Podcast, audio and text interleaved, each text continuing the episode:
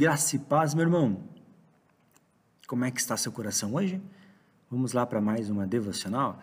Vamos ouvir a palavra do Senhor? Eu te convido a você pegar a sua Bíblia, abrir no primeiro livro, Gênesis, capítulo 3, nós vamos ler o 4 e o 5. Gênesis, capítulo 3, versículo 4 e 5.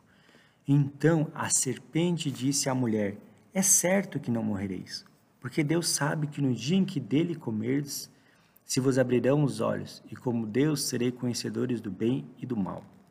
As palavras da serpente despertaram na mulher e também no homem um desejo orgulhoso de ser igual a Deus. No entanto, ao desobedecer a Deus e aceitar a proposta satânica, não conseguiram o que almejavam e perderam a posição que eles tinham, meu irmão. Então, o que nós vemos aqui é que eles queriam ser igual a Deus. E Deus não aceita a concorrência, meu irmão. Havia um anjo que queria ser igual a Deus, que quis tomar o trono de Deus, que quis ser igual a Deus, e ele foi expulso dos céus. Deus não aceita a concorrência. Ele não quer que nós sejamos igual a Ele, mas Ele quer que nós desfrute de uma vida com Ele. Então, o pecado do homem e da mulher naquele primeiro momento foi, foi querer ser igual a Deus.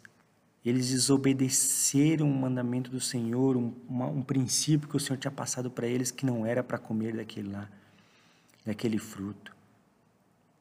E acabaram perdendo a posição onde eles estavam, perderam o jardim.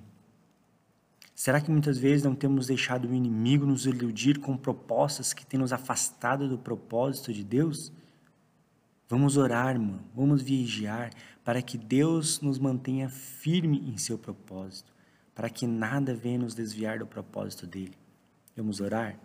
Pai querido, por favor, eu peço que o Espírito Santo venha inquietar o meu coração, para não ser iludido pelas propostas que vêm do inimigo Coloca-me na vida, na Sua presença, para que o Senhor tome conta das minhas decisões. Ajuda-me sempre a decidir por aquilo que for a Sua vontade na minha vida, porque os Seus planos são maiores do que o meu.